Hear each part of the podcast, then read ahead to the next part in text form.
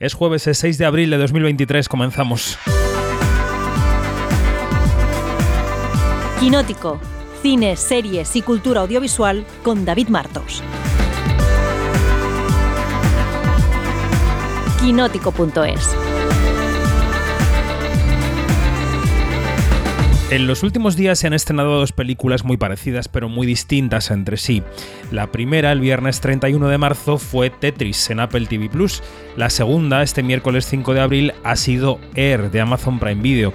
Se parecen en que las dos son thrillers de despacho ambientados en los 80 muy bien hechos sobre marcas míticas que han construido el capitalismo se diferencian, y aquí hablamos también de capitalismo, en su estrategia de estreno. Tetris ha llegado directa a una plataforma que mucha gente ni conoce, Apple, está teniendo muy buen boca a boca, así que puede ser un método para que la conozcan, no digo que no. Y Air, que es de Amazon, se ha estrenado directamente en cines. ¿Se habrán empeñado Ben Affleck y Matt Damon en que así sea? ¿Qué habrá pasado con el Napoleón de Ridley Scott, que es de Apple, pero sí que pasará por los cines en otoño? En esto están las plataformas, en no saber bien si sí o si no, mientras los cines están que si sí, que si no. Soy David Martos y esto, sí, en plena Semana Santa, esto es quinótico. Pues eso, aquí comenzamos Quinótico, la versión radiofónica y podcastera de Quinótico, que es el medio de referencia del cine, de las series y de la industria audiovisual que puedes encontrar en quinótico.es, la primera con K y la segunda con C. ¿Que no sabes qué es Quinótico? Bueno, pues entra en nuestra web y ahí puedes encontrar noticias, todos los podcasts y te puedes apuntar a la newsletter que mandamos cada mañana para que empieces el día bien informado, bien informada. Arrancamos, como decía, Quinótico y hoy lo hacemos con una charla cuyo protagonista es alguien que las quinóticas y los quinóticos conocéis muy bien. Es nuestro colaborador Iñaki Mayora que acaba de publicar un libro precioso y muy útil. Se llama Corten 100 recetas de película. Se ha fijado en un centenar de películas míticas y ha extraído de ellas una receta igual de mítica. Con él nos hemos visto en una terraza de Madrid y hemos elaborado un menú que espero que os guste.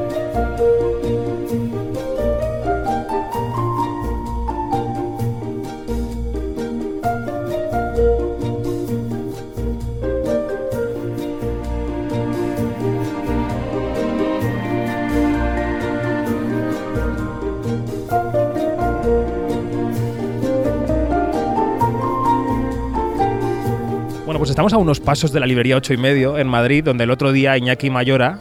Iñaki, buenas tardes, ¿cómo estás? Buenas tardes, David, muy bien. Eh, presentó su libro en Madrid, su libro Corten 100 recetas de película. Eh, ¿Qué se siente al estar al otro lado del micrófono en Quinótico? Que es una cosa a la que no estás muy acostumbrado. Pues se me hace bastante raro todo, hay que decirlo. Bueno, es al mismo lado del micrófono, pero mm, siendo entrevistado, es diferente. Bueno, em, lo hemos dicho en la introducción, em, queremos charlar contigo de manera relajada sobre este libro en el que te fijas en comida y en bebida de cine. Y, y claro, la primera pregunta que te quiero hacer es obligada, ¿no? Em, eh, los oyentes de Quinótico y las oyentes eh, ya te conocen, te escuchan hablar todas las semanas de estrenos, de las noticias, pero claro, antes de este libro hay dos pasiones. Está la pasión por el cine y la pasión por la cocina. Eh, ¿Cuál fue primero y cómo surgió esa pasión?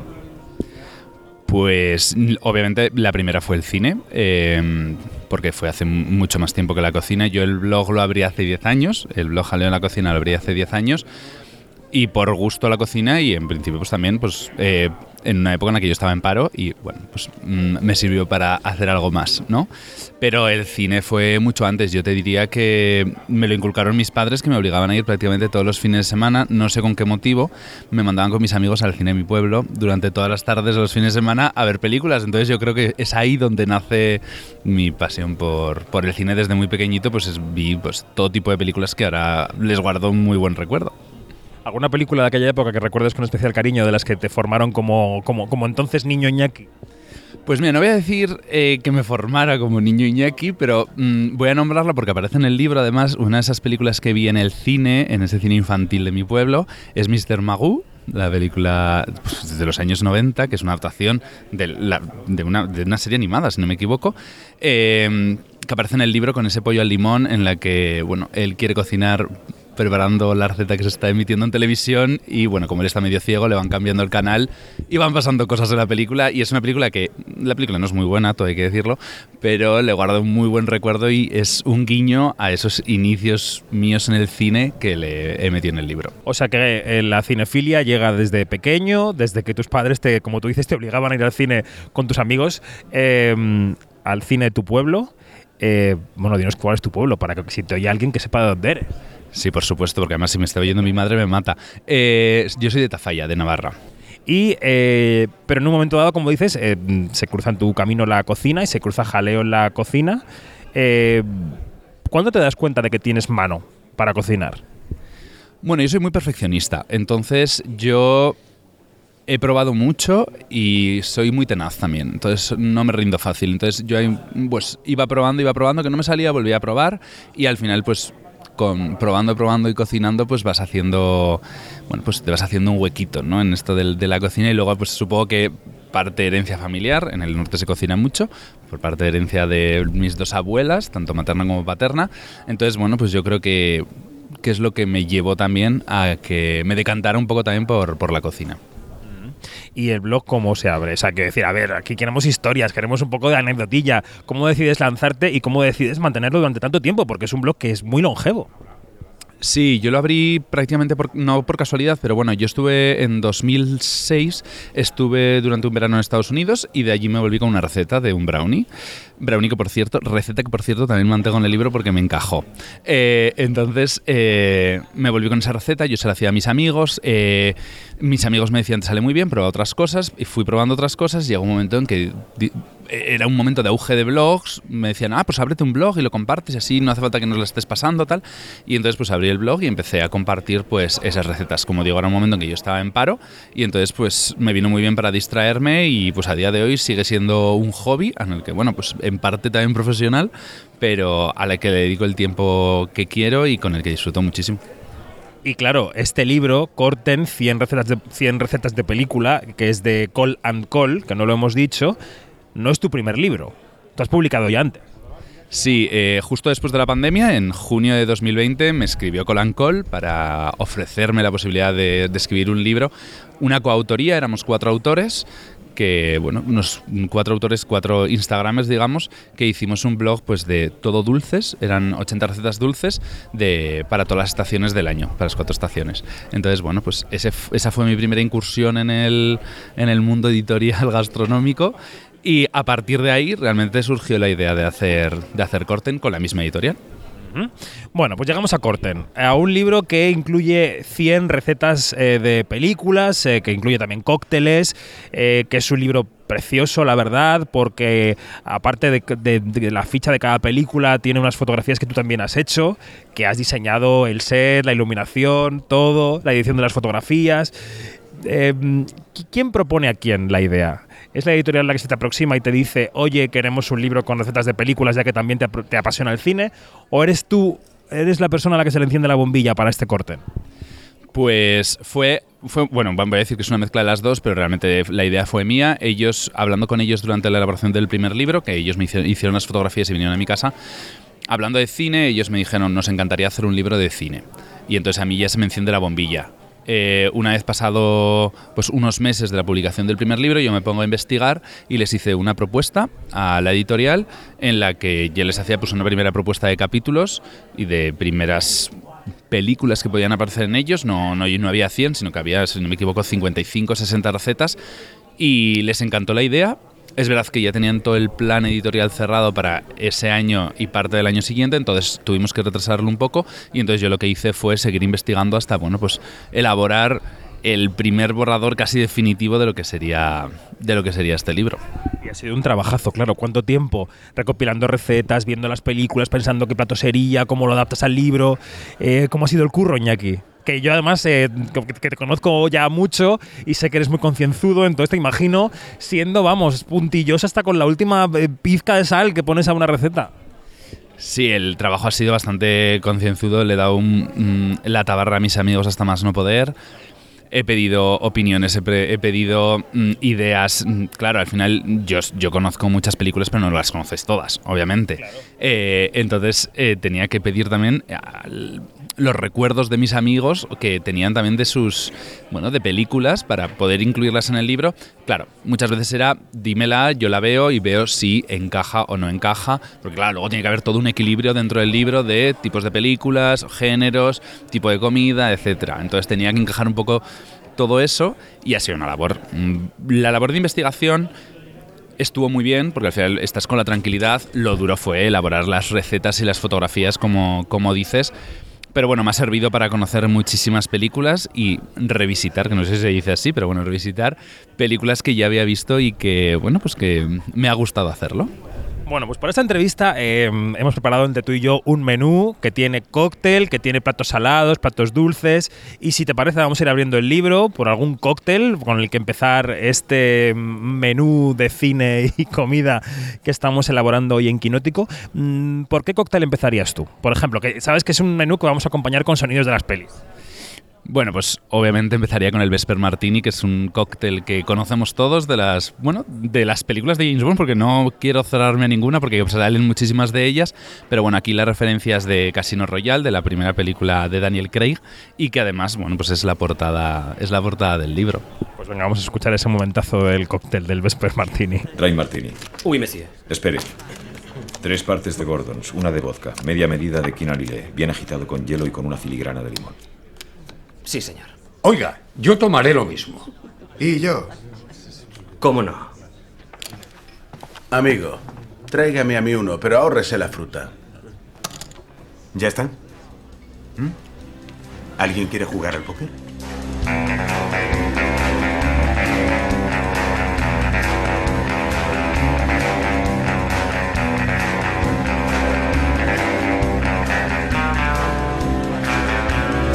Que lleva este cóctel, Iñaki. Aunque lo diga, aunque la película ya lo deja muy claro. bueno. Bueno, tal como dice Daniel Craig en la película, lleva ginebra, vodka, vermú blanco y ese toque de limón y agitado.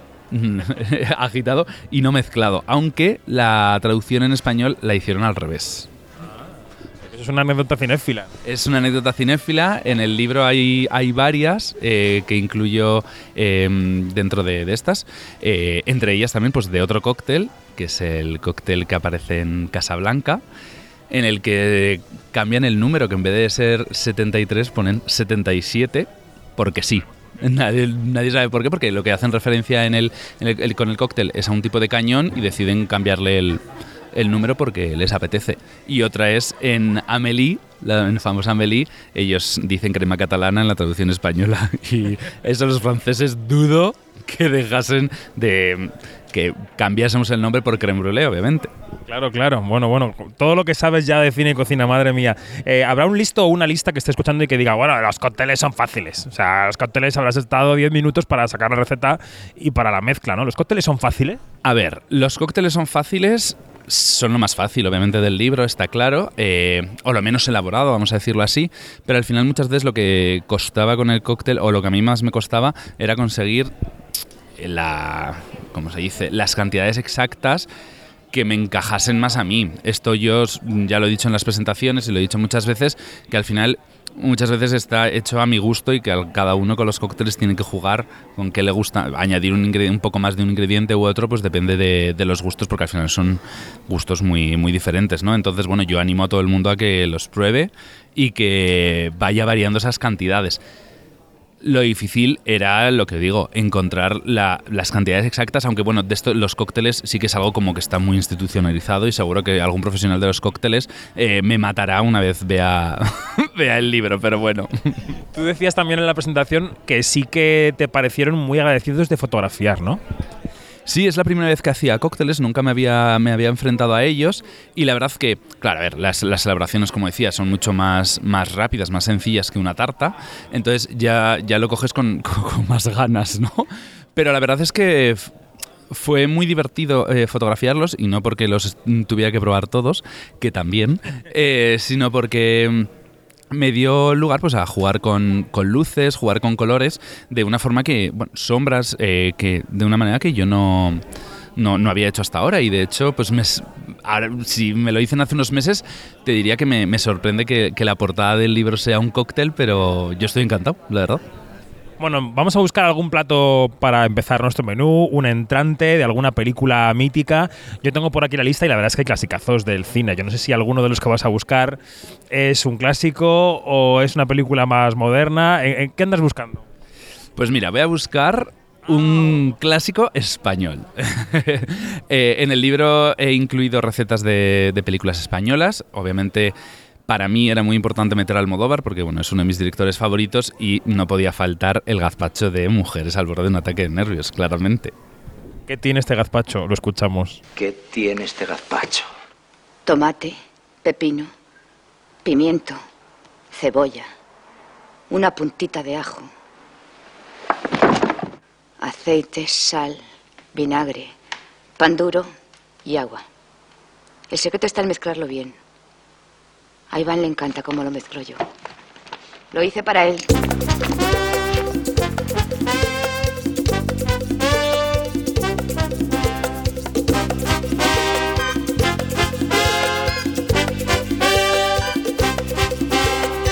Bueno, hacer un buen, gazpacho es muy complicado, que a mí no me sale. Bueno, como siempre, esto también es a gustos. Hay gente que le añade pepino, hay gente que no le añade pepino. Ahí está el, mundo, el pan, hay gente que no añade pan. Bueno, pues al final esto, claramente. Yo sí que es verdad que mmm, he sido fiel a la, película. Bueno, no, no voy a decir que he sido fiel, porque no he metido ingredientes mmm, mágicos, voy a decirlo así, como lo hacen eh, Pepa en la película, pero eh, sí que he mantenido todos los ingredientes que ella nombra en esa enumeración cuando le preguntan qué lleva este gazpacho cita que por cierto aparece en el libro todas las recetas, bueno, casi todas las recetas hemos intentado mantener las citas de, en las que se les nombra en, en, la película. Y la verdad es que, bueno, pues Almodóvar es, es un director que cuida mucho, bueno, todos lo sabemos, todos los aspectos de la película y la gastronomía no es no iba a ser menos. Y es el director que más aparece junto con Quentin Tarantino y Billy Wilder en la en el libro con cuatro recetas. Y bueno, pues el gazpacho yo creo que es la más reconocida, la que todos recordamos de sus películas. Veo un color muy rojo en la foto, junto con el rojo rojo del teléfono, evidentemente. Hay unas pastillas. Eh, yo no sé si se intuye en el fondo una cama ardiendo, pero podría estar también. Eh, para encontrar este rojo, ¿has tenido que meterle tomate más de lo que deberías o qué? Pues mira, no ha sido difícil y la foto no está editada, de hecho es súper complicado editar el tema de los rojos porque yo he tenido que trabajar además en un formato que no había trabajado nunca, que me pedía la editorial y, y me daba mucho miedo esta foto porque yo, para mí era importantísimo que fuese rojo, la, la, foto tuviese mucho rojo. Y de hecho pues en la foto aparece aparte del teléfono, aparece la americana roja, bueno, con mi amiga Laura vestida con la americana roja simulando a Pepa con el, con el gazpacho en la mano y aparte pues otro gazpacho en, en primer plano. Y la verdad es que, que no, no fue difícil. Y ya te digo, eh, es una de las fotos pues también está mi amiga Laura en la foto y me hace mucha ilusión y una de las fotos que también tenía muchas ganas de hacer, otro de los miedos que he tenido durante todo el libro, que había muchas fotos que tenía muchas ganas de hacer y que me daba mucho miedo enfrentarme a ellas por no estar a la altura que me había puesto yo. Bueno, tenemos un cóctel, tenemos un gazpacho, yo creo que el estómago nos pide algo un poco más contundente. No sé qué sugerirías como un, no sé, un, un primero contundente así de alguna película mítica que podemos buscar. Es complicado. A ver, por ejemplo, a ver, un clásico que no podía faltar, obviamente, del cine de animación. Eh, bueno, pues esto es la pasta boloñesa de la dama del vagabundo. Es una receta que yo sabía que tenía que ser sí o sí. Y bueno, eh, es una de las tres primeras recetas que yo hice para, para, presentar la editorial, para presentar lo que iba a ser un poco pues, la línea visual del libro. Yo presenté esta receta, aunque luego tengo que reconocer que la repetí porque no me acaba de convencer la foto. Y esta fue de las primeras y literalmente la última que hice luego del libro porque la, la repetí al final. Y bueno, tiene me hace mucha ilusión el tema de, los, de las películas de animación porque es un capítulo que yo tenía muchas ganas de introducir en el libro. De hecho, al principio era como un capítulo independiente que al final tuvimos que eliminar porque desde la editorial tienen dos libros eh, dedicados a las películas de animación, tanto del estudio Ghibli como de las películas de animación en general. Pero yo les dije que, vale, yo elimino el capítulo exclusivo de películas de animación, pero tengo que meter películas de animación en el libro. Y bueno, pues la veía, ahí la veía, sí, la, la Dama y el Vagabundo es una de las que ha sobrevivido a la criba. Los ingredientes de este plato eh, se pueden encontrar en otras dos películas de tu libro. Las albóndigas se pueden encontrar en mm, tus páginas dedicadas al padrino. Y los espagueti en este momentazo de El apartamento.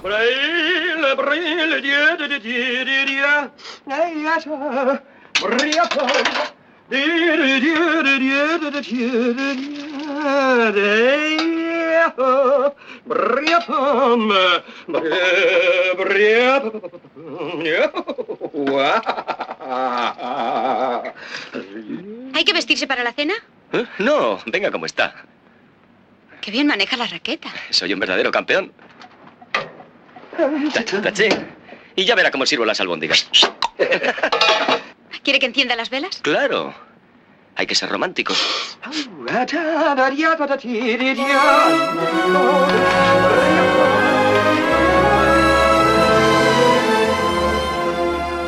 Con raqueta incluida. Con raqueta incluida, una raqueta antigua que tiene mi hermano en su casa de decoración. Y fue un día, aparecí en su casa, me lleva a la cocina y de repente le digo, eh, Miquel, esa raqueta la necesito.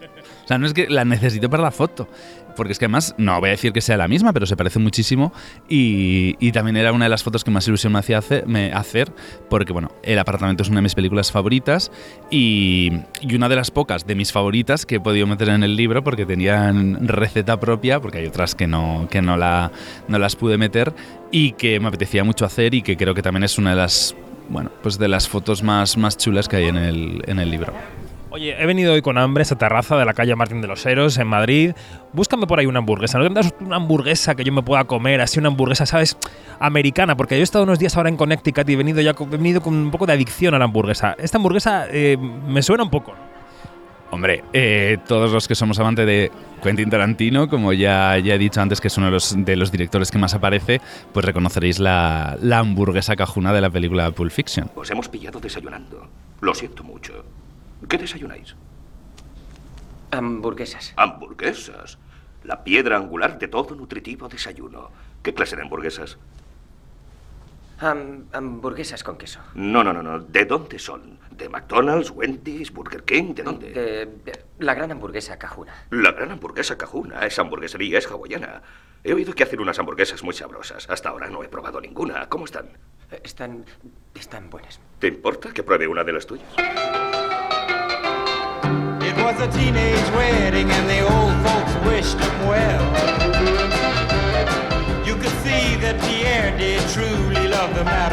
¿Cómo es, eh, es la fotografía? Porque claro, te has currado los logos como si fueras el- el director de arte de Pulp Fiction.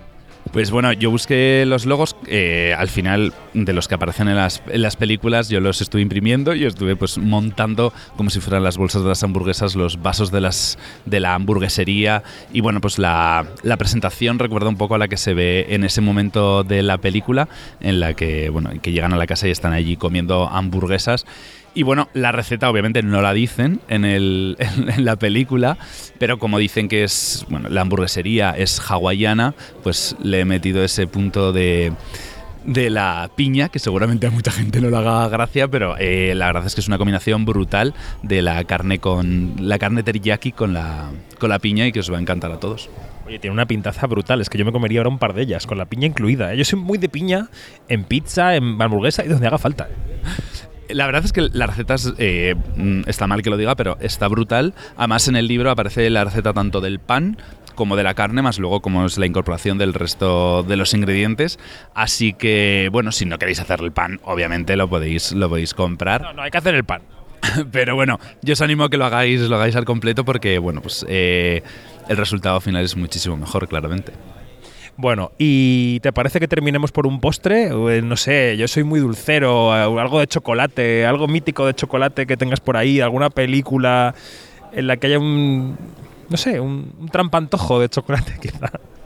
Esta, por ejemplo, esta tarta de chocolate tan famosa que hicieron en Criadas y Señoras. Me parece bien, me parece bien. Vamos a escuchar la escena. ¿Qué es lo que pones a la tarta para que esté tan exquisita? Una vainilla de México y otro ingrediente muy especial. Mm. No, no, no, no, no, no, señora Walters. Es una tarta especial para ella. Mamá puede comer.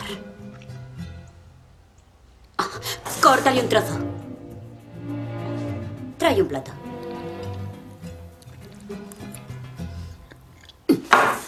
Cómase mi mierda. ¿Qué has dicho? Dime, por favor, por, por mi salud mental, los ingredientes de esta tarta. Los ingredientes reales. Eh, pues mucho chocolate, mantequilla, azúcar moreno y obviamente no lleva el ingrediente secreto que hemos podido escuchar en el, en el corte. Y luego como curiosidad, pues también decir que esta fue la primera receta que hice para, para el libro porque tenía muchísimas ganas. La- a mí la película me encanta y me parecía pues una buena forma dulce de empezar el libro y esta fue la primera receta que hice.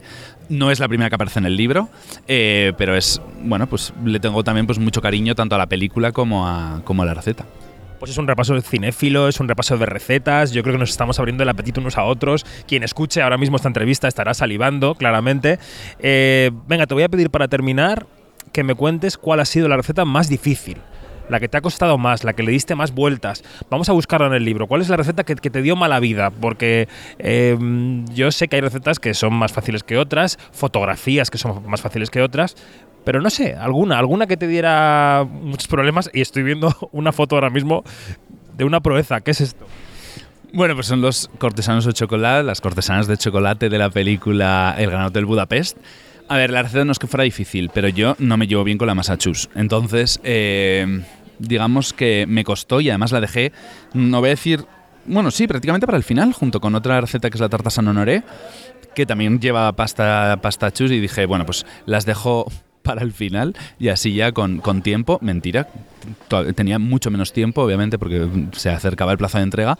eh, y es de las que más me, me costó. Pero también es verdad, voy a decirlo, que al final es una de las fotos que más me, me gusta de- del, del libro, porque es una, una receta que te lleva totalmente a la película con las cajas de Mendels, bueno, con toda la decoración y todo.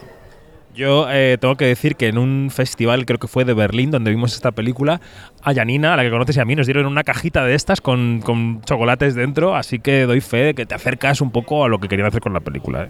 Me alegro, me alegro mucho. Bueno, Iñaki Mayora, eh, vamos terminando la charla. ¿Dónde se puede encontrar este libro? ¿Cuánto vale? Mm, ¿Dónde le recomiendas que lo compren? Porque la gente dirá, ¿dónde lo encuentro? Bueno, pues el libro se puede encontrar en cualquier plataforma digital, eh, ya sabéis, las típicas, Amazon, Casa del Libro, FNAC, etcétera, en las tiendas físicas también y en cualquier librería que queráis eh, encargarlo sin ningún problema. Eh, así que yo os animo, es un regalo yo creo que estupendo, tanto para el que le gusta la cocina como para el que le gusta el cine. Y el precio, pues exactamente, creo que son 24,90, pero ahora me pillas. pero ¿Algún descuentillo por ahí para alguien? Posiblemente, posiblemente. Pero vamos, está alrededor de, alrededor de ese precio. ¿Te han quedado ganas de escribir otro libro o vas a descansar? Voy a descansar, porque ha sido un trabajazo enorme, han sido ocho meses, yo al final seguía con mi trabajo, esto ha sido durante mi tiempo libre y ha sido muchísimo trabajo, con muchísima ilusión, muchísima, lo he hecho con muchísimas ganas, yo como digo, soy muy perfeccionista, entonces bueno, pues le he dedicado igual más tiempo del que debería, pero estoy, ahora estoy encantado con el, con el resultado. Pues la verdad es que el resultado es precioso, súper útil, súper entretenido y se llama Corten 100 recetas de película. Iñaki Mayora, amigo, compañero, gracias. Hoy te dispenso ya de todo y hasta la semana que viene. Muchísimas gracias, David. Quinótico, Observatorio en Bremen.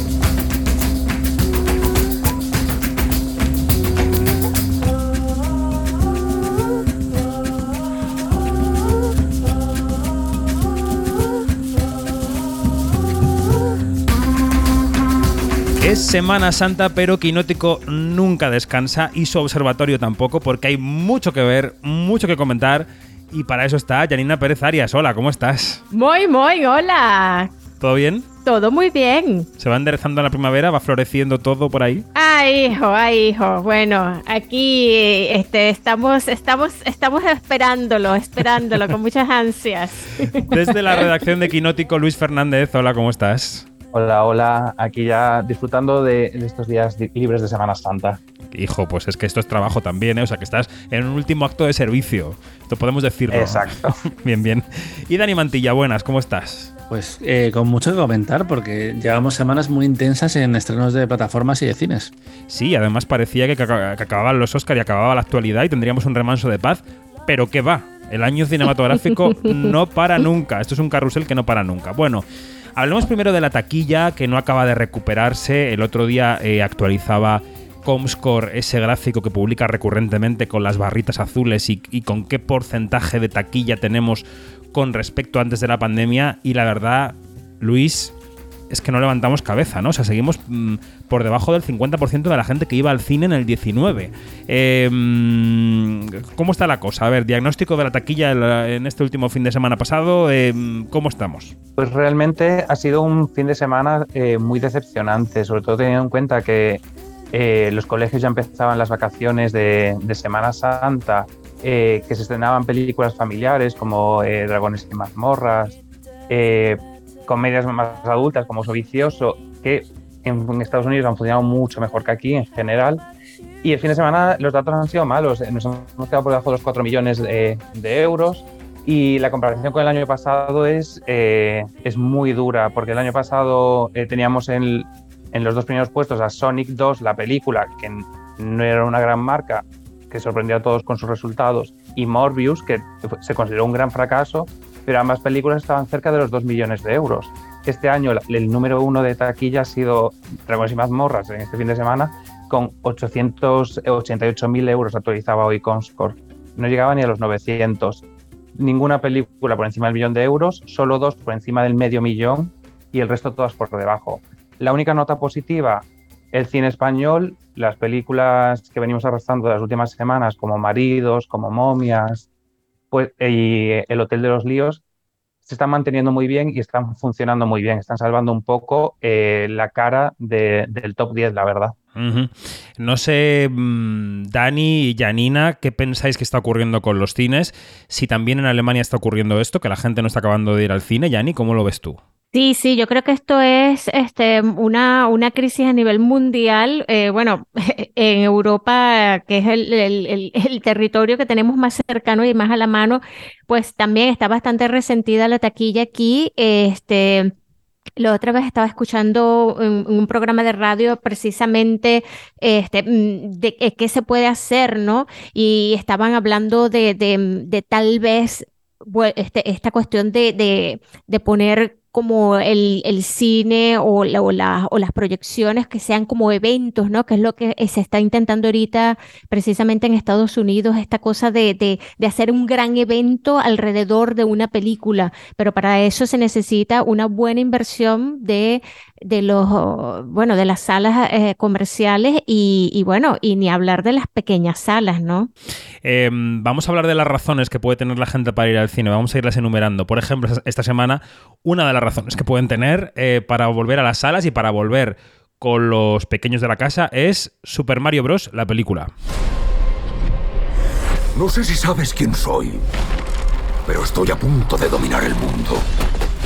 Hola. Uh, bien. Pero hay un problema. Hay un humano que lleva bigote igual que tú. ¿Te crees que conozco a todos los humanos que llevan bigote y un traje idéntico al mío, además de una gorra con la inicial de su nombre? Porque para nada.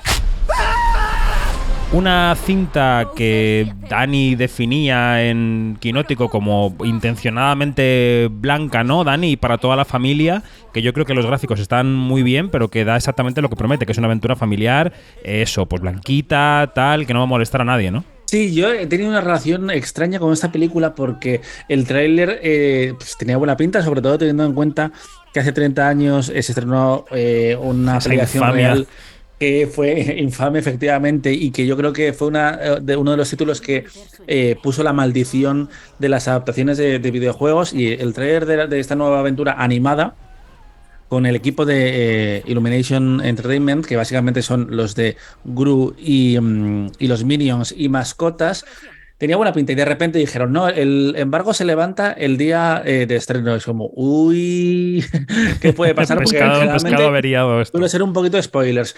Y la vi también eh, con esa eh, ceja arqueada y me encontré una película que va- da exactamente, efectivamente, lo que promete. Es muy para fans. Hay muchos guiños, hay momentos donde la película casi se para para hacer pequeños guiños, como por ejemplo eh, en una carrera a lo Mario Kart, tú ves como los jugadores, eh, los personajes están eh, eligiendo las características, de los coches, cuando en realidad están buscando a Luigi, que está por ahí perdido, que está en el reino de- del villano, como que debería haber una, urgencia dramática que la película no se permite porque está haciendo guiños a los videojuegos. Pero quiero decir, es una película de Super Mario Bros. Realmente con que esté capturado el, universo, con que haya... em, energía, color, mm, sí, eh, sí, no sé, me parece que es una película eficaz y que, y que mm, no le pido más. Es cierto que vería una segunda parte, pues mm, no me urge, la verdad, pero me lo pasé bien. Bueno, y sobre todo estaban con la incógnita de saber si podría ser la base para un universo cinematográfico de Nintendo, ¿no? Eh, que no sé si tiene algún sentido. O, Bueno, tiene sentido eh, eh, en cuanto a la caja. es- Comercial, claro, claro, sí, eh, eh, financiero. Y lo, lo que sí que tiene muchas opciones, por ejemplo, es a nivel de juguetes, que recordemos que es donde los Minions ha arrasado y donde Cars arrasó.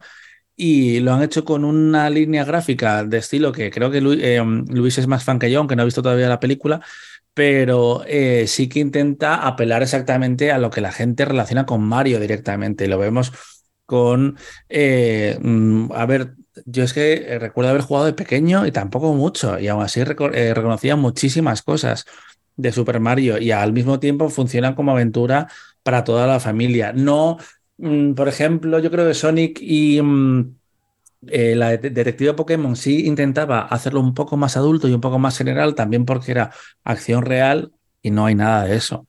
Es una película muy sencillita eh, y para mí resultona, pero ha recibido críticas para todos los gustos. Sí, no, eso iba a decir que tú, Luis, que no la has visto todavía, pero que estás pescando todo el día en las redes, nunca mejor dicho lo de pescar y redes, eh, ¿qué, qué detectas que se dice de Super Mario? ¿Qué vibra te está dando? A ver, es cierto lo que comentaba Dani, la reacción de la crítica ha sido muy mixta, ha empezado realmente mal, eh, tanto en Rotten Tomatoes eh, como en, em, en Metacritic, eh, pero no, no es una película hecha para la crítica, eh, yo creo que desde el tráiler se ve, y está, como dice Dani, el estilo visual es que apela a los jugadores de- del juego y es un juego que está tan implantado en la memoria colectiva, a pesar de que no hayas jugado a él, aunque yo sí, sí lo he hecho, pero eh, gente en mi entorno que eh, no ha jugado a Mario reconoce sus personajes, lo- los ve y es que está eh, tan insertada en nuestra memoria que es imposible no, no sentir cierta eh, nostalgia por el producto.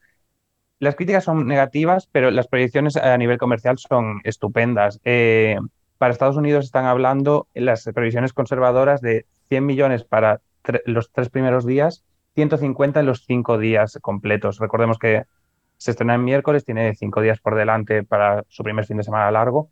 Entre 100 y 150 millones los conservadores y 127, 185 eh, las, eh, las más optimistas. Esto la pone sin duda eh, en camino a ser la película basada en un videojuego más taquillera de, la historia. Ahora mismo la, la primera, la que conserva el título, es Warcraft, aquella cosa bastante horrenda que hicieron en, en 2018, eh, juraría que era 2018-2019, y que llegó a recaudar 400 millones, que tampoco es una barbaridad. Pero Luis, lo, de Warcraft no fue porque tuvo mucho éxito en uno de los mercados asiáticos, que se recuperó ahí muy bien, pero que en el resto de mercados había ido, de- había pinchado. Puede ser. Es que me quiere sonar, Sí. no, no sé si era Japón o China. Sí, funcionó muy bien eh, en, en- en- en Asia, sobre todo. El problema de Warcraft fue que Estados Unidos fue un fracaso absoluto. Creo que no llegó ni a los 50 millones de, dólares. Entonces, claro, si Estados Unidos te da la espalda, pierdes gran parte de, de la taquilla. Al final, eh, cuando vemos grandes producciones que hacen mucho dinero en taquilla, normalmente gran porcentaje de esa taquilla proviene de Estados Unidos eh, solamente. Si Warcraft hubiera hecho 200 millones en Estados Unidos más los 300 que hizo fuera, estaríamos hablando, a lo mejor ahora mismo estaríamos hablando de una saga de Warcraft. Eh, el problema es que eh, Estados Unidos le dio la espalda. No va a ser el caso de Mario y eh, Mario tranquilamente se va a poner en los 400 millones que hizo Warcraft eh, en dos semanas. Bueno, vamos a volver al marco general para todos los que escuchan y que a lo mejor no están tan puestos en la taquilla y en las cifras, que está muy bien ir a ellas, pero vamos a ponernos eso, en el marco, marco general. Hemos hablado de Super Mario, que es una referencia clara de los últimos 80 y primeros 90, aunque el videojuego se ha jugado después. Estamos un poco en eso, estamos en los juegos míticos, estamos en los 80. La semana pasada se estrenaba Dragones y mazmorras, también basada en un juego de rol. El 31 de marzo se estrenaba Tetris en Apple TV Plus, em, que ha seguido una estrategia muy distinta a la de Air la película de Ben Affleck y Matt Damon. Las dos películas son thrillers de despacho sobre dos marcas sobre las que se ha construido el capitalismo. Eh, una Tetris, Nintendo, Game Boy, la otra Nike y Michael Jordan. Imaginad, ¿no? Todo puros 80. Em, venga, luego hablaremos de festivales y tal con Dani, pero vamos a ir con, con, Air, que es un estreno de la semana, porque quiero hablar de la película y quiero ver cómo se diferencian los planes de Apple y de Amazon en ese sentido. Vamos a escuchar cómo suena la película. Er. ¡Lo tengo! Lo he encontrado. ¿A quién? ¿Al señor? No podemos permitirlo. Me jugaría mi carrera por un solo jugador. Me llamo Sonny Vaccaro, soy de Nike. ¿Y tiene usted la costumbre de presentarse en las casas ajenas sin avisar? No me gusta aceptar un no por respuesta. Oh, Dios, ya empezamos. Me preguntaste qué hago aquí y esto es lo que hago. Te busco jugadores y esta vez estoy convencido. Sí, es arriesgado. Lo que hacías tú de vender zapatillas en el maletero de tu Plymouth también lo era. No cambies ahora. ¿Por un novato? Sí. ¿Que nunca ha pisado una cancha de la NBA? Sí, esa es la definición exacta de rookie, sí. ¿Cuál es el plan? Crearemos una línea de zapatillas en torno a él.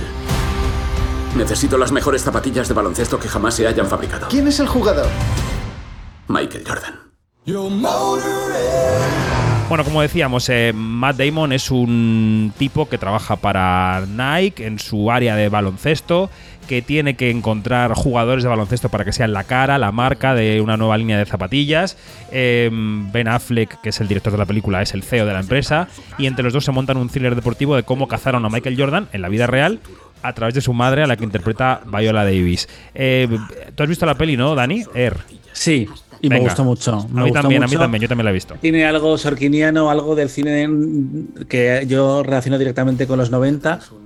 Em, de cine adulto de Hollywood, de despachos, de grandes actores, gente famosa haciendo de gente famosa, que también es algo que, eh, si no está hecho muy, muy en la caricatura.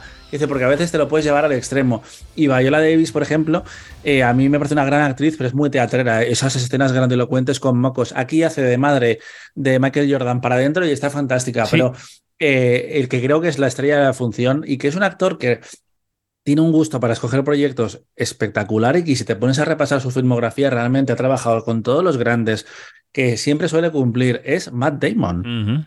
Que tiene un perfil como un poquito más humilde que Leonardo DiCaprio, que tiene ese estatus de superestrella, pero que realmente, si te pones a mirar los últimos 25 años, la trayectoria de Matt Damon es espectacular. Y aquí le vemos como más gordo, más envejecido, que la, propia Presume de ello, además, juega con ello. Sí, sí. Y, esa, y Ben Affleck también está muy divertido como el jefazo de, de Nike, Nike, eh, Nike, en Nike. inglés. Y yo tardé 30 años de mi vida en eh, escucharlo de Nike por primera vez. Pero vaya, una película muy resuelta eh, y que tiene como tres speeches, además, tres discursos muy emocionales que la gente se ha quedado mucho con el del final eh, que enfrenta ahí a Matt Damon y a Michael Jordan, pero el primero que tiene el personaje, el, el experto, digamos, en baloncesto de Matt Damon con Jason Bateman, donde él explica la magia que acaba de encontrar en Michael Jordan, me resulta también muy emocionante, porque no sé a vosotros, pero a mí una persona en una película diciendo algo que o demostrando algo que le emociona, me emociona a mí. Es algo que siempre ha tenido ese, ese, efecto. Yo sé que Janina no ha visto la película, pero seguro que tiene curiosidades sobre el proyecto. Yo te digo, Janina, que es un díptico perfecto, el de Tetris y el de Air. Son dos películas de despachos, dos thrillers con un tono distinto. Uno es más juguetón, el de Tetris, el de Air quizás un poquito más serio, aunque tiene algunas referencias cómicas pero que las dos son películas muy bien hechas y muy eficaces. No sé, si, Janina, si quieres preguntarnos algo de Air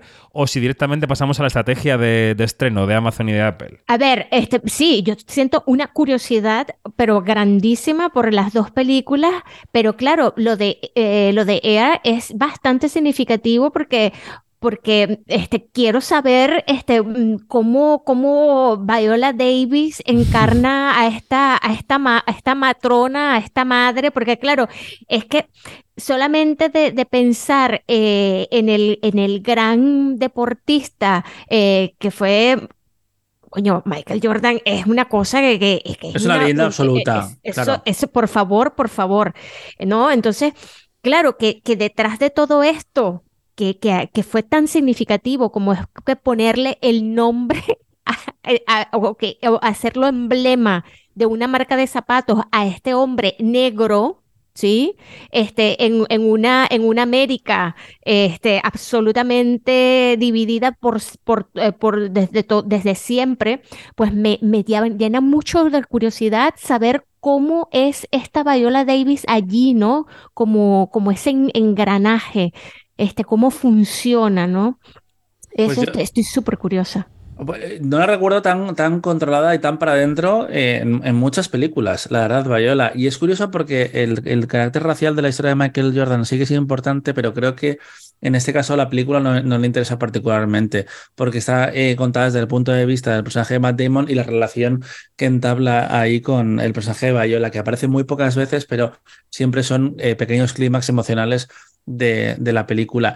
Y otra parte muy importante de Air es cómo decide ignorar, entre comillas, a Michael Jordan, porque sabe que si se centra en él, mm. eh, se, va a comer la película. Y que es un mm. detalle y una decisión que me recuerda mucho aunque por motivos diferentes al descubierto. Sí, Set, que es una película que te contaba, eh, te mostraba a Harvey Weinstein muy presente en la trama, pero nunca le daba voz eh, de forma directa. Siempre o le escuchabas o le veías de lado, pero nunca se centraba en él porque sabías Em, eh, sabía eh, María Schrader y aquí Ben Affleck que si mm, les enfocas, la conversación alrededor de la película es como este actor que hace de Michael Jordan, este actor que hace de Harvey Weinstein. Mm, y la película no va sobre eso. Mm. Así que decide tratarlos con importancia, pero dejándole al, lado del relato. Bueno, lo, hemos dicho, Air ha llegado a los cines y estamos por ver, igual que con Super Mario, qué taquilla hace este gran puente de la Semana Santa.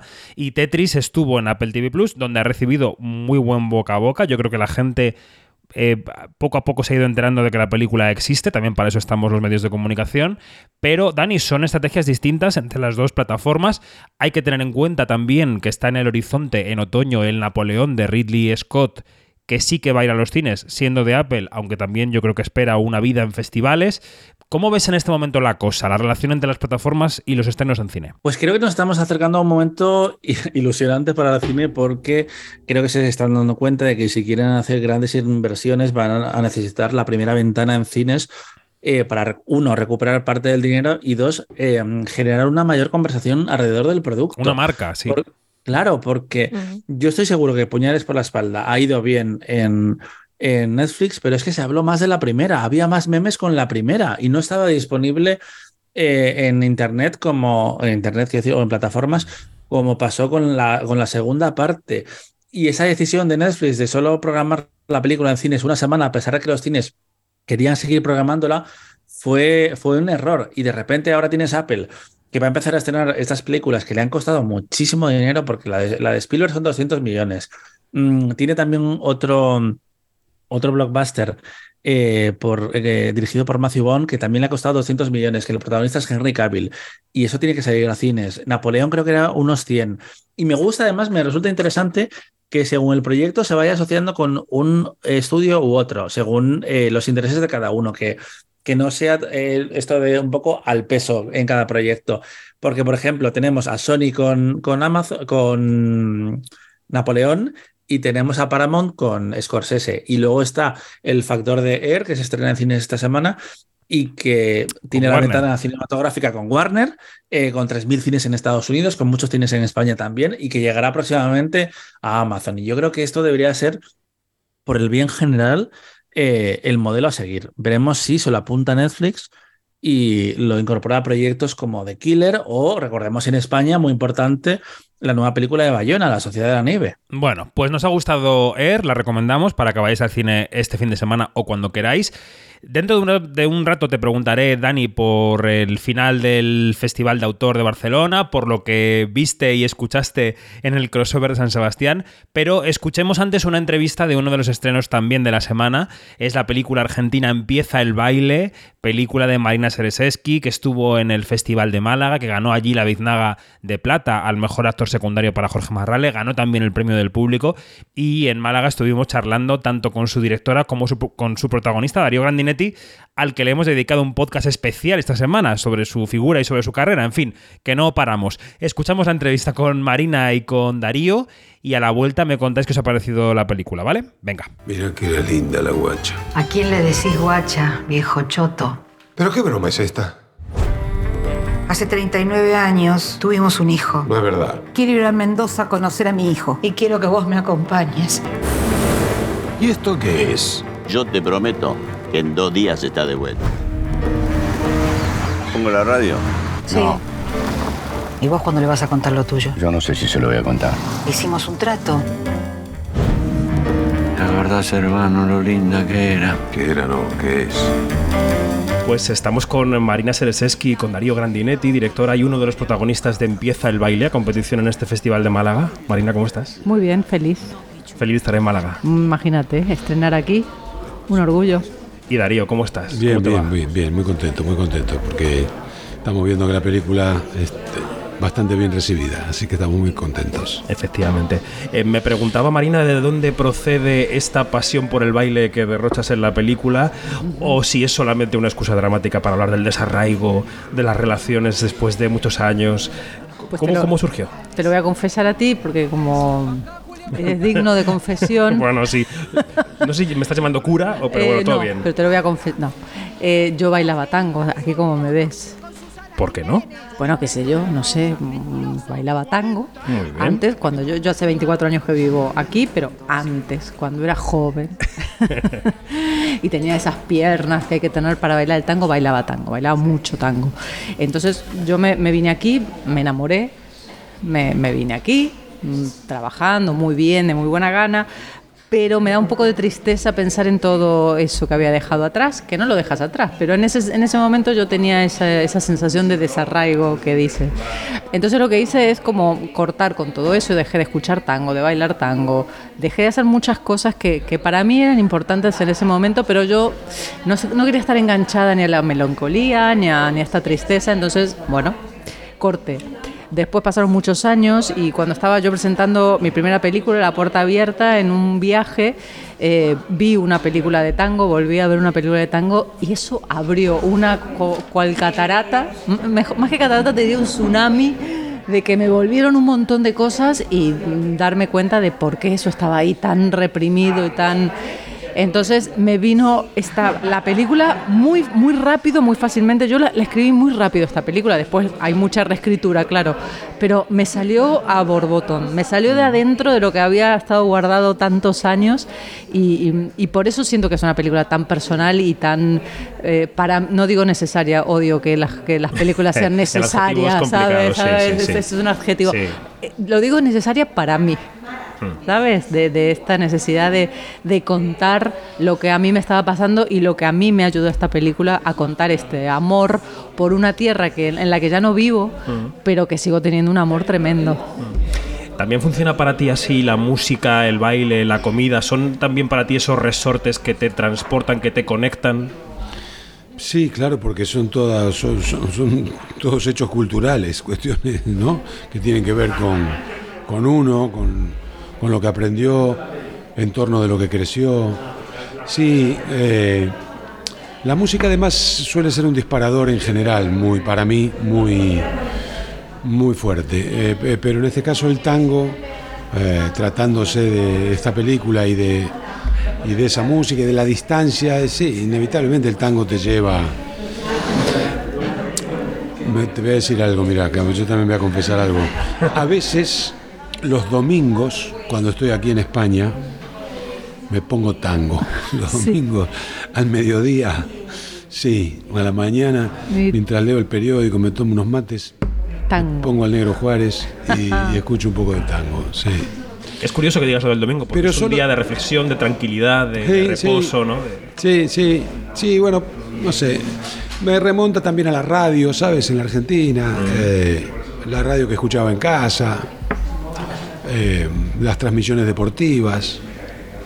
Sí. Que el, el domingo es tiene una melancolía y un especial. Sí, especial. sí. Aunque en esta película el tango realmente es un McGuffin, ¿no? O sea, es, es como una especie de, de, de señuelo con el que viajamos. Sí, pero es, es- yo diría que más que melancolía, perdón, que, que uno lo asocia con más facilidad a la tristeza, un poco de nostalgia, una nostalgia tierna, me Ya, parece a mí, este, simpática. Ya. Eh, yo diferencio una cosa. la película es una comedia, Sí. es una comedia ácida, quizás dramática, con, con mucha emoción, o por lo menos eso intentamos, pero sí que es una comedia y el tango es el marco que no- nos sirve para contar la historia de estos dos personajes que van a hacer este viaje, que es un viaje exterior y como todas las road movie también es un viaje interior de los dos a encontrar eso que donde fueron felices, ¿no? Ese, ese momento o ese lugar donde ¿Sabes? Ese momento donde uno pensó que iba, que todo era posible, que Mm. todo iba a estar bien,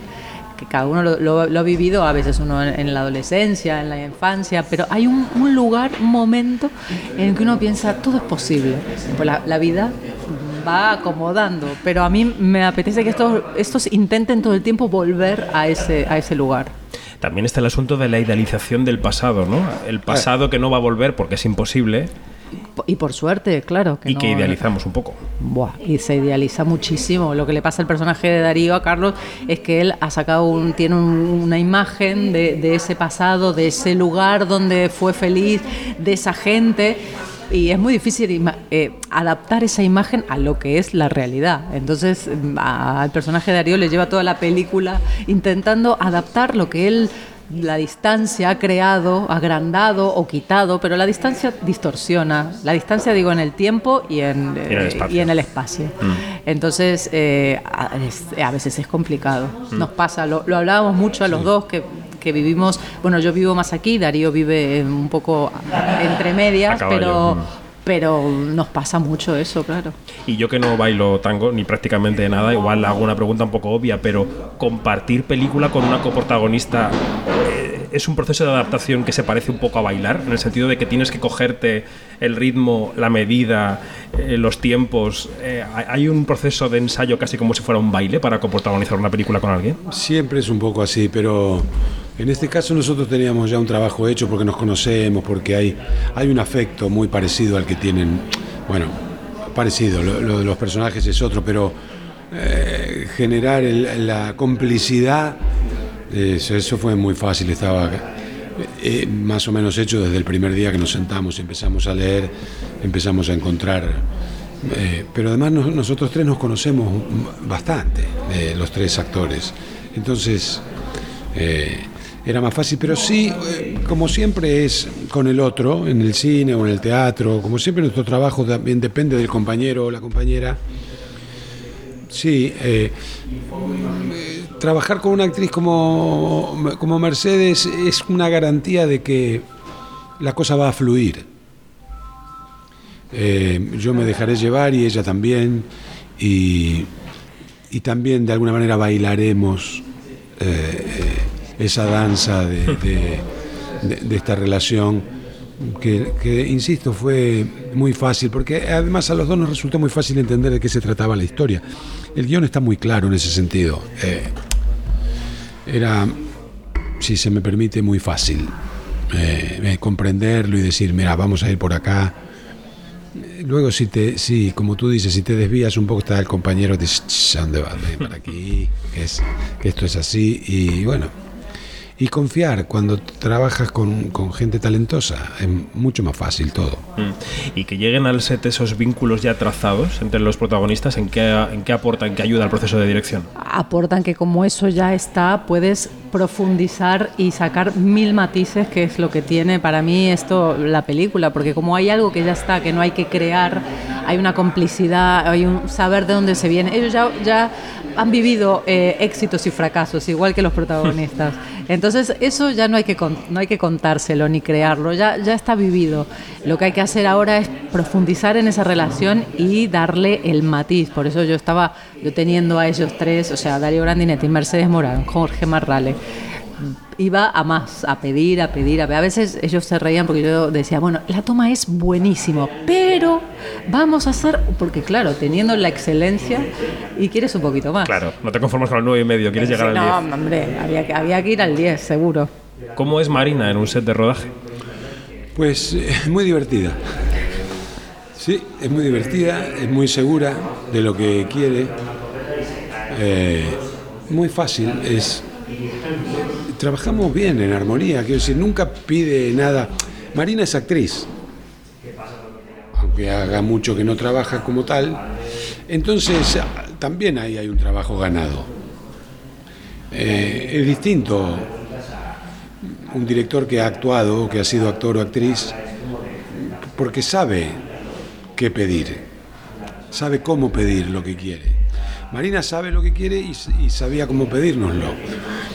Entonces, de verdad fue, eh, fue muy armónico todo el proceso previo, el rodaje.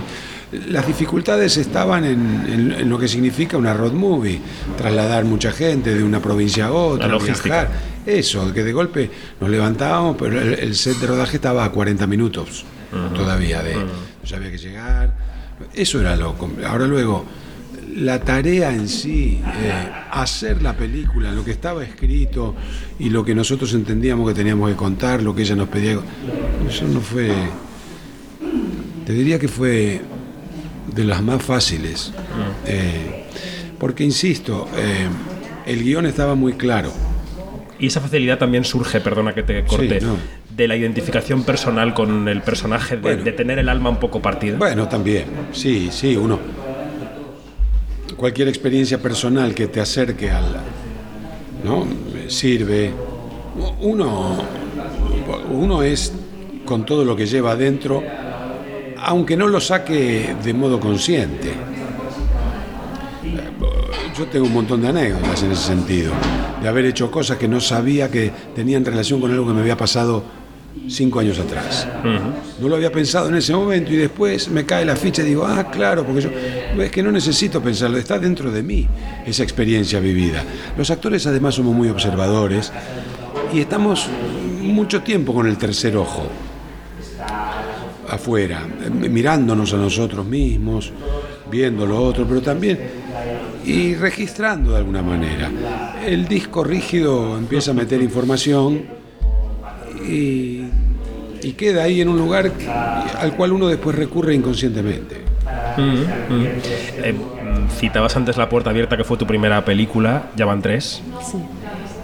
Te quería preguntar qué ha supuesto esta película con respecto a las dos anteriores. Es decir, cuánto de facilidad de lo que ya llevas rodado, de lo que ya llevas experimentado, de lo que ya no tienes que aprender, y cuánto de dificultad por el reto particular que tuviera esta específicamente, que era lo que no habías hecho todavía.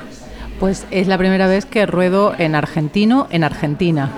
Quiero decir, en argentino, porque yo, como todo mi trabajo de director y de guionista lo desarrollé aquí, yo siempre he escrito en español, Mm. nunca en argentino. Y el argentino es un es una manera muy florida de hablar y, y había que estar ahí. Yo tenía que traer todos mis años de allá para, para que estén ahí y después rodar en Argentina, que es donde yo nací, donde me, me late el corazón muy fuerte. ¿Y eso qué tal ha ido? Ha ido muy bien. Yo, para mí ha sido, te diría hasta sanador, eh, reconciliarme con muchas cosas con las que estaba peleada y que el, esto me, me- me- me ayudó muchísimo, el, el- el equipo me ayudó muchísimo, el estar, mira, eh, lo que me da la experiencia, que esto también ta- me lo da estar en Argentina, pero yo creo que también son estas dos películas anteriores, es que he disfrutado. Esto nosotros lo hablamos mucho entre los directores y las directoras. Hay tanto estrés, pasan tantas cosas a la vez, tienes que decidir tantas cosas, que es muy difícil. En el momento te dice, disfruta, que le... Digo, disfruta, digo, disfruta tú. Que te quiero decir que en el momento de estrés tan alto que es un rodaje, que todo, todo puede fallar, hay dinero de por medio que se puede perder, o sea, hay un estrés grande, eh, es a veces complicado disfrutar. Yo intento siempre estar tranquila, pero disfrutar es la primera película que soy muy feliz. Muy feliz rodando, ¿eh? después he sido feliz montando, soy feliz ahora viéndola, pero en, en estar ahí y ser, y ser feliz. Ser feliz. Es, es curioso porque qui- quizá los actores eh, que tenéis una carrera más y los técnicos más que otros, quizá los directores un poco menos, pero es un momento en el que se está trabajando mucho, se está produciendo mucho en todas partes, todo a la vez en todas partes, como la película. Sí. Eh, y hay más incertidumbre que nunca con respecto a dónde se van a ver las cosas, cómo se van a ver, quién las va a financiar, si la gente tiene capacidad de ver todo lo que se está produciendo, porque hay una cantidad de estrenos impresionante en cines y en plataformas de los que mucha gente no se acaba enterando, incluidos los que hablamos de cine y de sí. series. Y además está en un cambio tan constante que todo el tiempo dices, ah, ahora es esto. Ah, no, espera, que mientras lo decía ya estaba cambiando. Hmm. Entonces sí que hay una incertidumbre y levantar una película como esta siempre es eh, complicado. Digo que no es una película, no es una comedia de chistes. Eh, Ni es Marvel tampoco. Ni es Marvel, o sea, es una película independiente donde queremos contar una cosa y se cuenta con unos personajes y un em, paisaje espectacular, pero siempre es complicado levantar una película. Una película para adultos, que es un público al que le ha costado volver al cine después de la pandemia. Exactamente, Por eso sí. os quería preguntar a los dos eh, si es posible en el trabajo del día a día, eh, levantando un proyecto o haciendo películas, ¿es posible aislarse de la incertidumbre y centrarse en el trabajo que toca, Darío? Es decir, rodarse rueda como se rodaba hace 15, 25 años, aislándose del contexto o no? Sí, a la hora de trabajar uno trabaja, sí, sí. Yo quiero decir que en mi caso yo no, no ruedo pensando. eh, sí, no, nunca dejo de, de reconocer y darme cuenta de que como tengo trabajo soy un privilegiado. El nuestro es un gremio con un alto porcentaje de desocupación.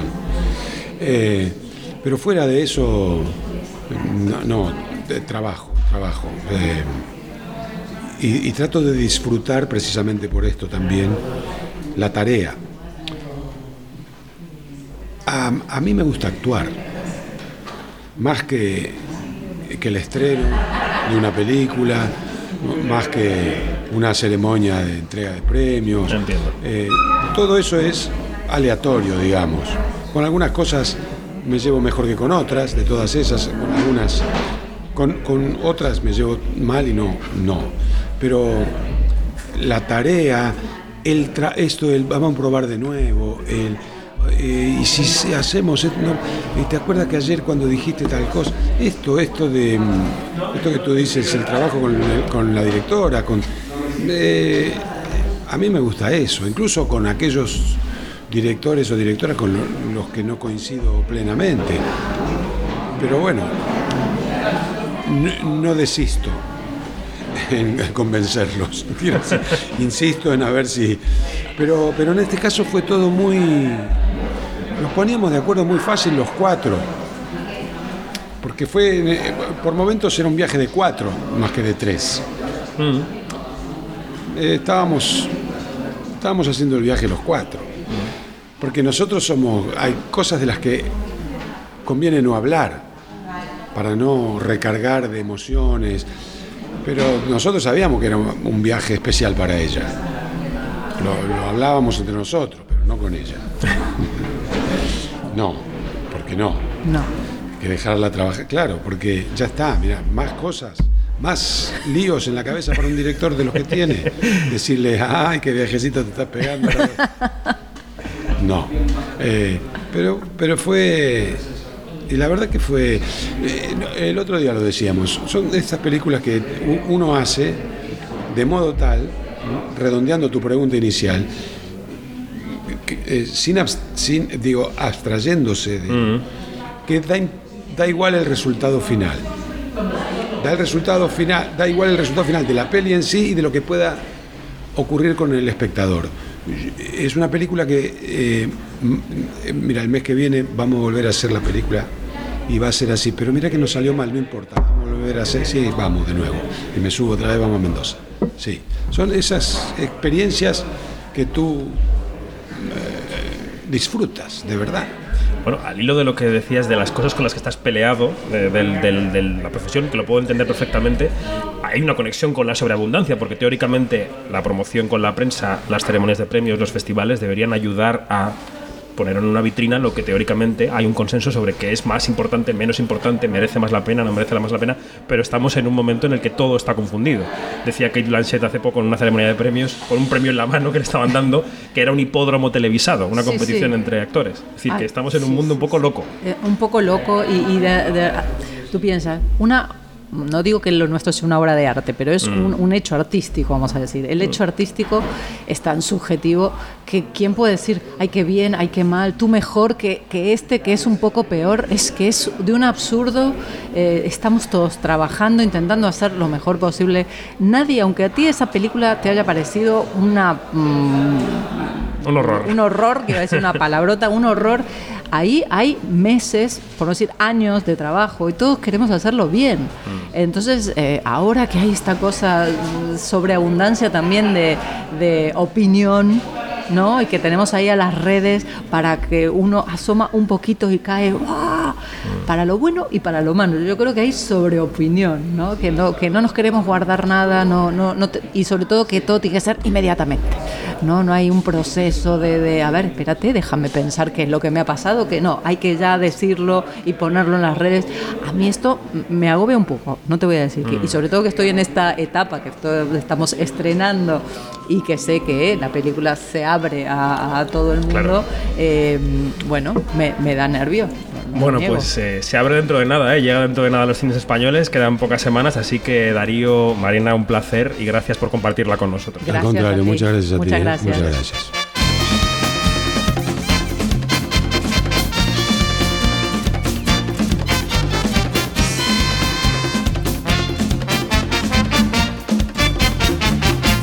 Siga el baile, siga el baile. Es la tierra en que nací. La comparsa de los compás del tambor. Siga el baile, siga el baile. Bueno, esta era la conversación con Darío Grandinetti y Marina Selseski en Málaga. Vamos a hablar de la película, de qué nos ha parecido Empieza el baile. Eh, Luis, venga, empieza por ti, ¿qué te ha parecido? Pues yo debo decir que me ha parecido una eh, tiernísima road movie. eh, entré muy bien en la, en la historia de estos, estos septuagenarios, digamos, eh, que se lanzan a la aventura y la aventura de descubrir eh, los secretos que guardan entre ellos. Y, y la verdad es que el trío protagonista está estupendo. Al final eh, la historia te gana gracias a- al trabajo de, de Darío, de Mercedes Morán y, y- y de Jorge Marrale, que está eh, increíble en un papel un poco más pequeño porque aparece menos. Pero el trío protagonista está estupendo. Es una historia que, eh, que es muy agradable de, de ver, que, que te, te acaba tocando la fibra porque eh, la historia lo requiere. Y entiendo perfectamente, por ejemplo, que se llevará el premio del público en el Festival de Málaga. Es ese tipo de película que al final eh, se ve con, con agrado y, y con simpatía y que deja cierto, cierto pozo melancólico, digamos, o no sé, me parece una película eh, muy bonita y, y muy agradecida de ver, la verdad.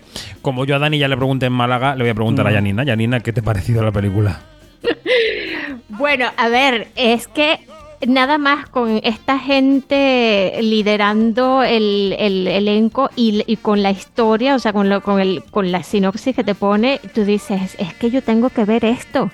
Y de verdad que, que- qué delicia de película. Es una, es una película que te, que te atrapa con muy pocos elementos y que te mantiene eh, atento y atenta a cada, a cada movimiento, a cada expresión de la cara, a cada eh, eh, frase, ¿no? Porque como decía Luis, allí hay muchos secretos que todavía, que todavía no se han dicho.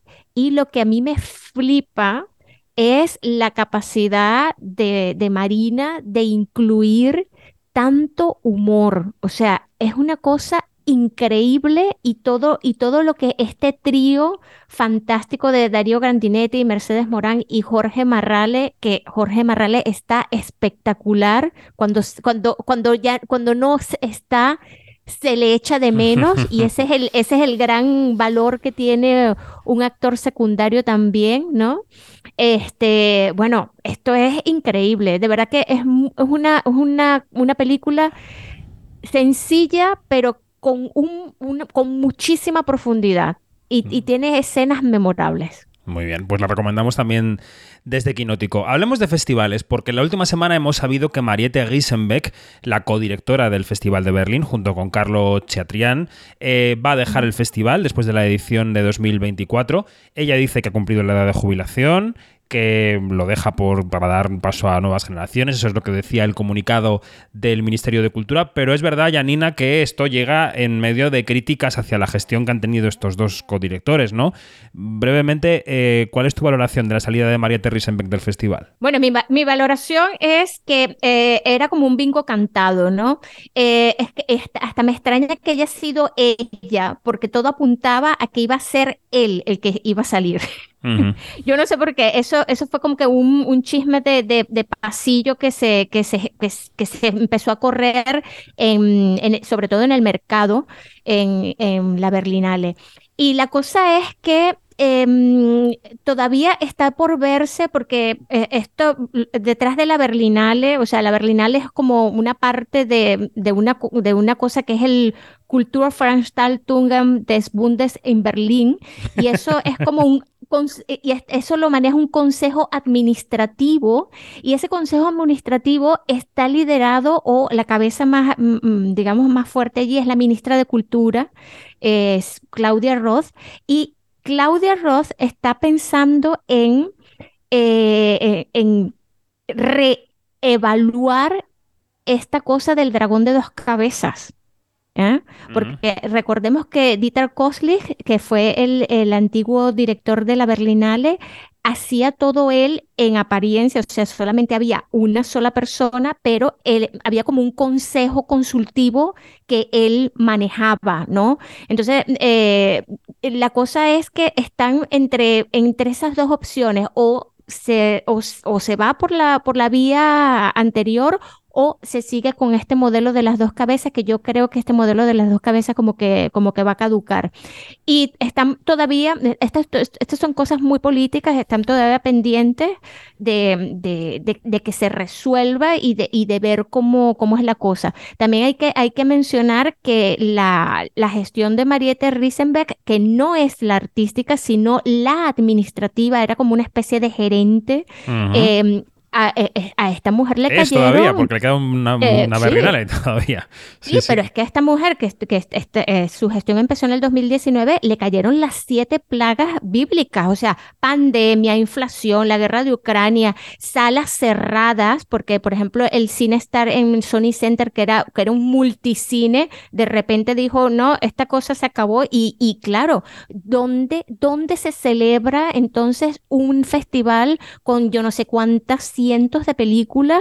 Este, ¿dónde se enseñan, dónde se proyectan, dónde se hacen todos esos eventos? Y tratar de que la gente no se te disperse también, ¿no? Entonces, claro, todo esto eh, hace que, sí, la labor de, de Mariette eh, eh, fue o ha sido hasta ahora, mm, digamos, intachable desde el punto de vista de gerencia, porque resolvieron mucho, o ella resolvió mucho en, en ese, en esa cosa, pero bueno, pero eh, o durante la gestión que, que- que- que ha tenido. Eh, pero, claro, eh, vemos ahora los resultados de esta Berlinale, que son como 300, eh, 302, no, 320 mil tickets vendidos, que ah, recordemos que la Berlinale es de público. Este año también hubo estrellas de Hollywood. Ha habido como que una, un balance en la programación, ya esa es la parte eh, artística que le corresponde a Chatrián. Pero claro, la cosa es sin, sin el dinero. ¿Ah? Sin el dinero y sin la gestión de la cabeza esta del, que es la que corresponde a Mariette Riesenbeck, todo esto que vimos ahí este año no hubiera sido posible. Bueno, pues comentario breve, pero muy interesante de Janina Pérez Arias, analizando, es verdad, el panorama que deja Mariette Riesenbeck atrás y que es, y que es eh, y que es también, bueno, pues esa decisión que, siempre está bicéfala con Carlos Chatrián, que no ha renovado todavía el contrato, que lo están negociando No, y no sabemos qué pasará después del 24. Eh, Dani, has estado como he estado yo en No. el DA, ¿no? Sí. Sí, ahí hemos Sí, estado, sí. bien. Eh, que ha terminado con un premio, el premio Talents para Un Sol Radiant, que era un proyecto colectivo de cinco directoras que había surgido también de la propia área de industria del, del DA. Y. em, Y también los últimos días que yo tomaba el testigo del DAT, te escapaste al crossover de San Sebastián, donde mm, te dijeron allí en una mesa redonda una noticia que también marcó mucho la semana pasada, que fue la salida de bambú de Teresa Fernández Valdés. ¿Cómo viviste todo eso? Así es, pues eh, la viví eh, como un salseo absolutamente eh, icónico, porque Teresa es una histórica de la televisión española eh, y recordemos que el Hollywood Reporter la incluyó en la lista de las 20 productoras más importantes del mundo. Eh, y ahora se va a vivir a una nueva aventura. Yo le dije, por favor, Teresa, cuéntamelo, porque teníamos pendiente hacer una entrevista que la conocí el año pasado en el Festival de Monte Carlo. Ya tuvimos un primer encuentro y es como, tenemos que volver a hablar más un poco eh, largo y tendido de tu carrera. Y en San Sebastián me dijo, mira, lo haremos, pero todavía está muy reciente y no, no estoy preparada para hablar de ello, pero efectivamente Teresa deja Bambú y inicia una nueva aventura que veremos eh, dónde. Y en el crossover también se anunció, por ejemplo, la nueva serie de, mm, de Movistar Plus, Garbo, del equipo de Porto Cabo, que básicamente eh, han hecho, bueno, básicamente no está nada mal, han hecho hierro y rapa para la plataforma y van a seguir trabajando por ahí. Estuvo también el equipo de Bosé, que estuvieron presentando y comentando el tercer episodio que se desarrolla en casa de Julio Iglesias, que lo interpreta eh, Miguel Ángel Muñoz. Y estuvieron pasando eh, muchas cosas durante toda la semana, así que es un, un nuevo punto eh, a seguir para la, industria televisiva, sobre todo, claro. Totalmente.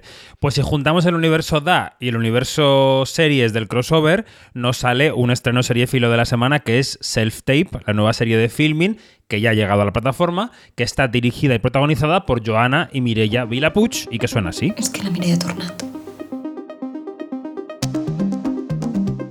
Em quedaré aquí uns dies. Mira, conya, et busques un hotel. Joan, això també és casa meva. Vull dir, és casa ja papes. ¿Y con tu hermana qué tal? Bien? Al tercer día de lectura vimos que ella no. Joana, parlem, sisplau, parlem! Parla! He estat molt sola a Oslo. En la ficción ya me contarás tú ahora, Dani, cuánto hay de realidad. Son dos hermanas actrices que se reencuentran en la vida y saltan chispas de una manera un poco dramática, yo creo, ¿no? Dime tú qué te ha parecido la serie y cómo fue tu charla con el equipo creativo. Pues bien, estoy hablando con Mireia y con, Joana y, me disfruté muchísimo la conversación. eh, porque yo quería saber en qué momento a ella se les había ocurrido pasarse al otro lado y seguir los caminos, por ejemplo, de gente como Leticia Dolera, como Ana Rujas, como Em- Emerald Fennel, que además es un referente que está presente a través de una joven prometedora en el tercer episodio de la serie, que para mí es el mejor de los que he visto. He visto cuatro, tengo muchas ganas de ver Mm. los dos últimos. También Lena Dunham, también las creadoras de autodefensa, Belén y, y Berta. Es pues una nueva ola, realmente, una forma de decir de no me gusta lo que me estás escribiendo o no me estás ofreciendo trabajo, así que voy a escribir yo mis historias y a descubrir qué quiero aportar. Y claro, Mireia y Joana tomarán una decisión mm, trascendental que era ponerle su nombre y sus experiencias a, a esta historia, a self-tape. Hay cosas que son inventadas, cosas que son reales, como por ejemplo que ellas se descubrieron a sí mismas eh, que escenas íntimas que habían rodado para películas o para series estaban en páginas pornográficas, que Uy. justo hablando después con Miriam Giovanelli, que estaba en una mesa que yo coordiné sobre los coordinadores de intimidad eh, con el equipo de Nacho, y ella dijo, sí, sí, sí estamos todas, si es que nos pasa a todas ahora. Eh, porque claro, eh, los tiempos son distintos, Internet ha cambiado la forma de consumir audiovisual a muchos niveles, también el sexo. Y por ejemplo, nosotros en Quinótico habíamos hablado de hablar en algún momento de los procesos de casting, de cómo funciona, cómo se puede mejorar.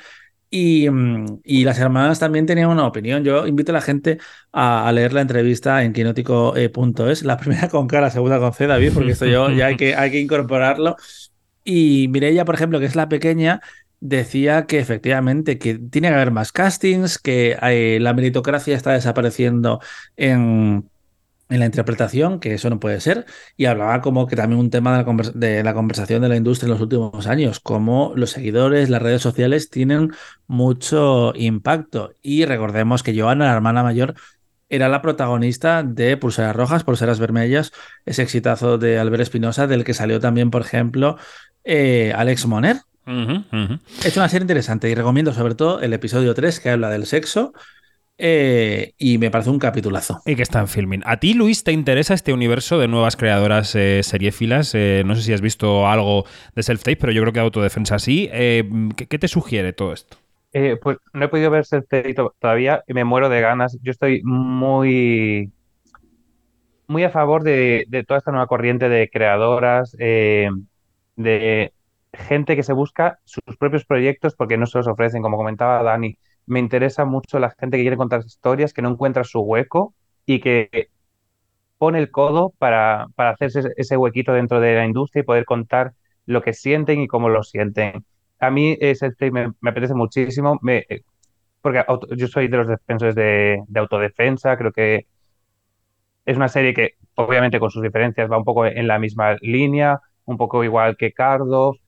Eh, a mí son proyectos que me interesan mucho, me interesa mucho la visión de estas directoras nuevas que están revitalizando también las series en España. Y siempre hablamos de, las directoras de cine, pero las creadoras de series están ahí eh, abriendo camino también.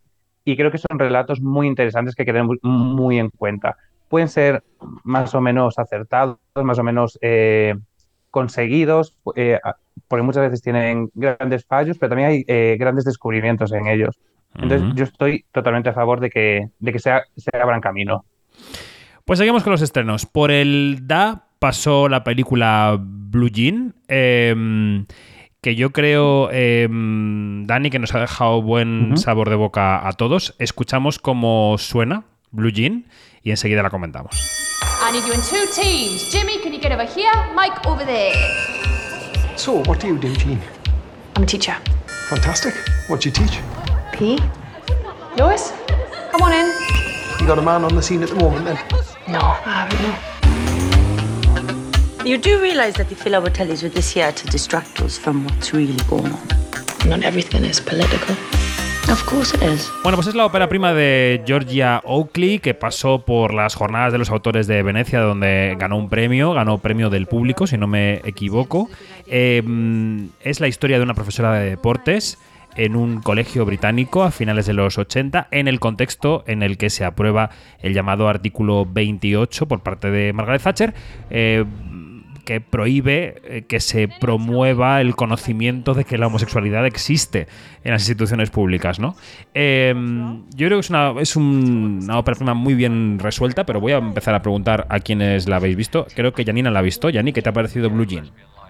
Me ha parecido extraordinaria. O sea, de verdad que esta mujer, Georgia Oakley, se ha hecho de una historia que es como que, a ver, eso pasó en 1988 y la cosa es como que, ¿qué, qué me dices? Esto está pasando ahorita mismo. O sea, tiene, dialoga con nuestro presente, pero de una manera increíble y aterradora.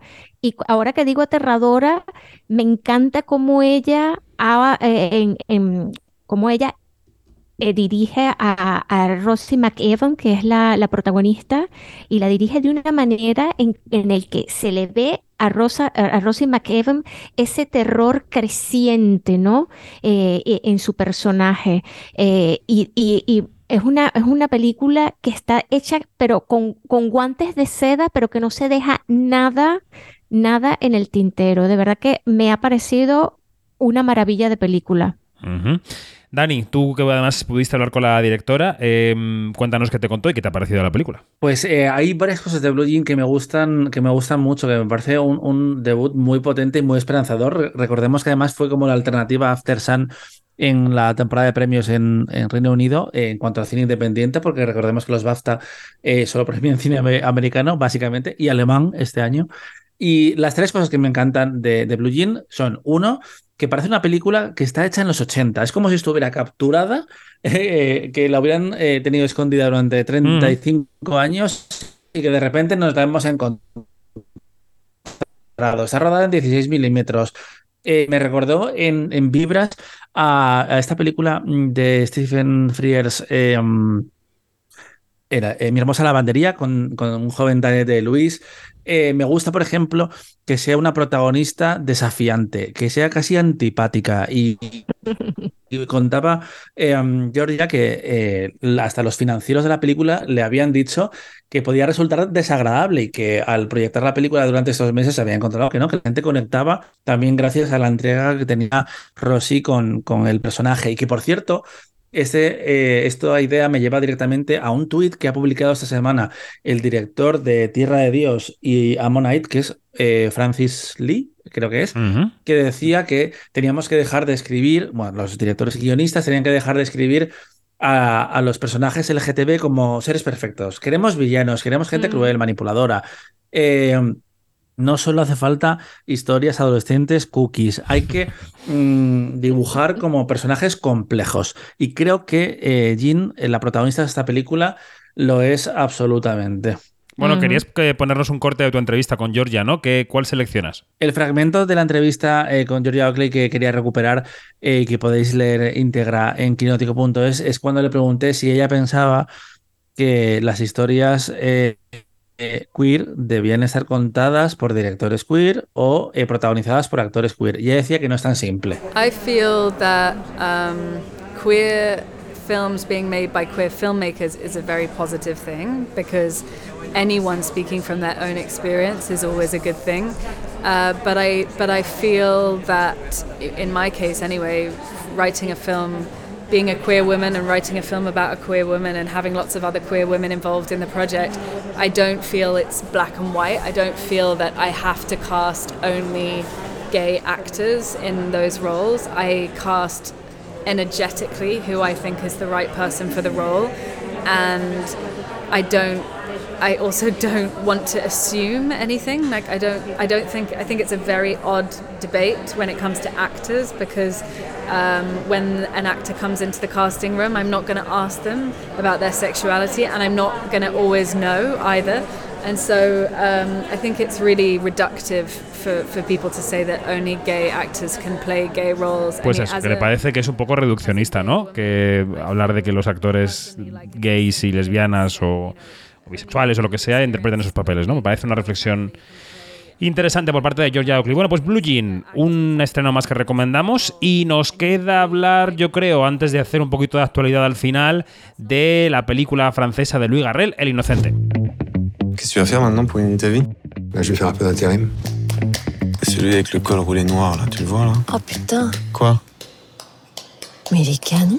Sylvie Así suena El Inocente, una peli en la que un hijo intenta impedir el matrimonio de su madre con un señor que está en la cárcel, hasta que luego le conoce y la cosa cambia un poco.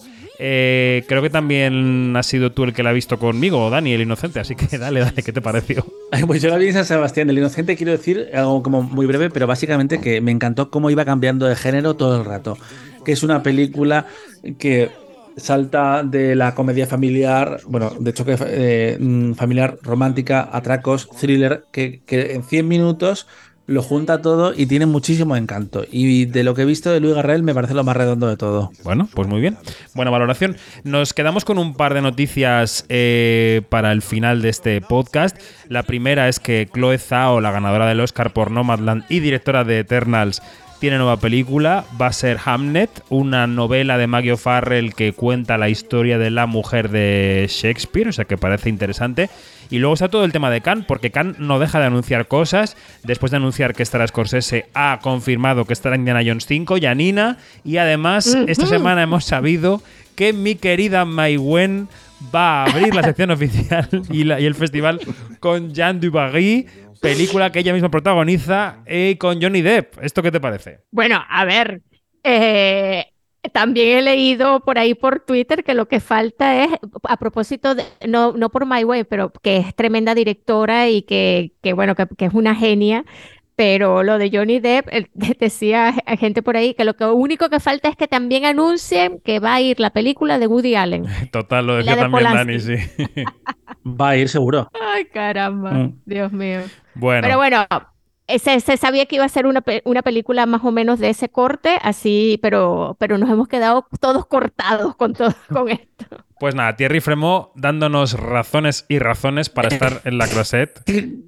Dani, Dani, adelante, que tenemos un poco de retardo contigo, pero dale. No, que Fremont eh, demuestra que le, le va la marcha muchísimo, muchísimo, y entendió muy bien lo que pasó el año pasado con, con Top Gun, que fue el gran titular del festival, ma- mal que le pese a los más snobs, y puede que lo repita este año con una nueva palma de oro para Harrison Ford, que yo creo que él ya la está esperando ahí desde casa y Fremont probablemente la- la esté haciendo él mismo con sus propias manos. Y lo de Johnny Depp, pues es que, a ver, Thierry es, es, un, es un provocador. Básicamente es un Mm. provocador.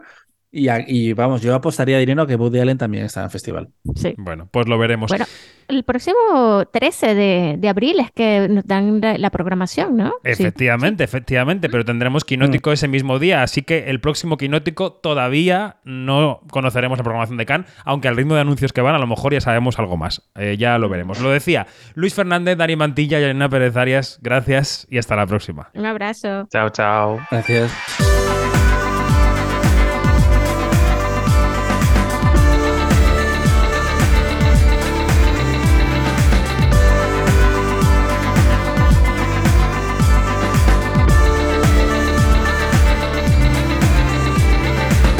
Nos vamos más información en quinótico.es o en nuestras redes sociales donde somos Quinótico, primera con K y segunda con C. Que tengáis muy buena semana. Adiós.